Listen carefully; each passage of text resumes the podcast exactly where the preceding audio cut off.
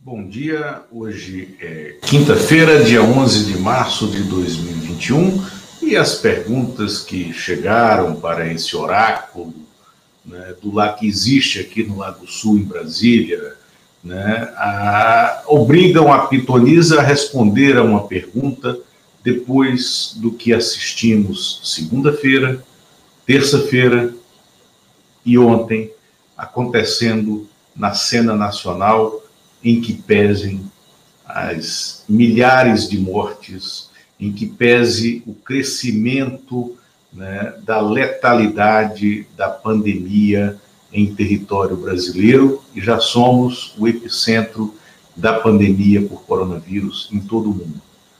Lula já se converteu em centro político ou ele é polo da cena política? O que assistimos ontem, a, o pronunciamento do Lula, meio pronunciamento, meio entrevista, né, foi uma peça histórica da política brasileira. Mais uma perpetrada pelo ex-presidente Luiz Inácio Lula da Silva. O discurso sintonizado com as agonias e os anseios da maioria do povo brasileiro.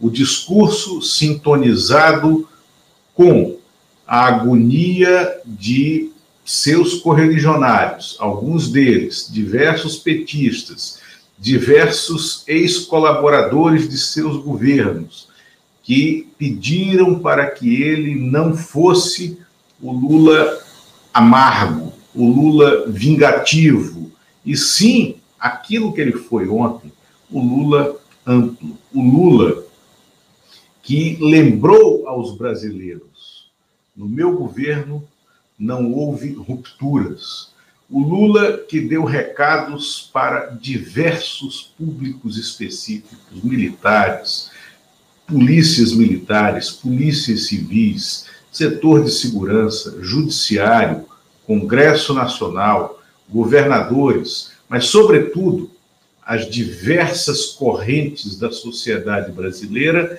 que encontraram naquele discurso de ontem o discurso de uma liderança capaz de estar à frente de um governo num momento tão desafiador como o atual. E rapidamente se converteu num contraponto. Mas o Lula não é o centro. Lula é polo, sim, na política. E é um polo magnético.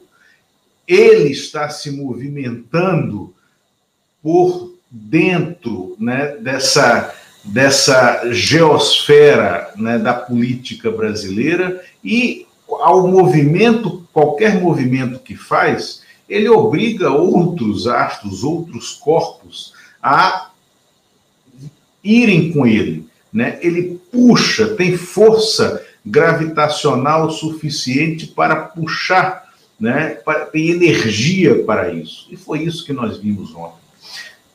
Os mercados reagiram bem ao fim e ao cabo, né? responderam pragmaticamente ao terrorismo econômico que se tentou fazer em alguns veículos ainda de mídia tradicional. Hoje, colunistas da mídia tradicional que estavam comprando a ideia do terrorismo econômico recuaram. Eu vou colocar aqui na tela uma lembrança esta é uma garrafa de Coca-Cola com o, o rótulo né, em homenagem.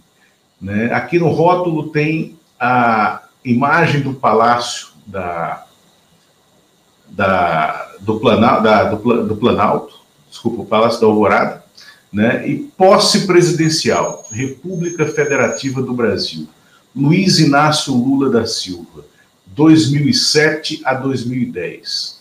Era uma Coca-Cola homenageando a posse do Lula no segundo mandato né, como presidente da República. A Coca-Cola só fez isso duas vezes na sua história quase bicentenária como uma das maiores, hoje, né, uma das maiores corporações privadas do mundo, a Coca-Cola só alterou seu rótulo para homenagear políticos duas vezes na história. No segundo mandato do Lula e no segundo mandato do George W. Bush nos Estados Unidos. Vejam bem, essa é a prova de que não havia rupturas. Essa é a prova de que o mercado não tem que temer. Ao contrário, né, é, o mercado, durante os governos Lula, o mercado se converteu àquele discurso do Lula. Ou não foi uma conversão o que o Abílio Diniz falou no final do governo, elogiando Lula, e o que ele falava no início do governo do Lula. Houve uma conversão, e é isso que está em curso. Se nós fizermos uma leitura analítica das colunas de economia na mídia tradicional brasileira de hoje, vamos ver que essa conversão está em curso. O temor agora passa a ser a permanência de Bolsonaro. Bolsonaro é o risco de mercado e ele não tem nenhuma maturidade, porque não tem nenhum preparo, para conviver com essa situação absolutamente nova para ele. Agora, o país tem o risco Bolsonaro para conviver com ele para resolver o que vai fazer com ele. E, em razão disso, o mundo político está se mexendo de acordo com a, a direção do polo magnético que é o Lula está tomando. É isso que acontece.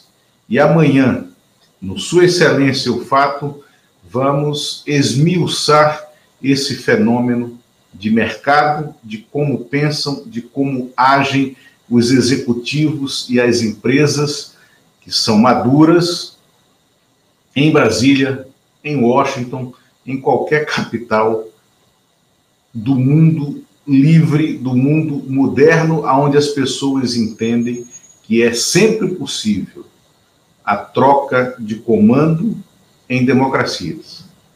E não há risco, Lula, o mercado sabe disso. E eu trouxe essa imagem da Coca-Cola em homenagem à posse do Lula no segundo mandato, para deixar isso claro, patente, evidente. Obrigado.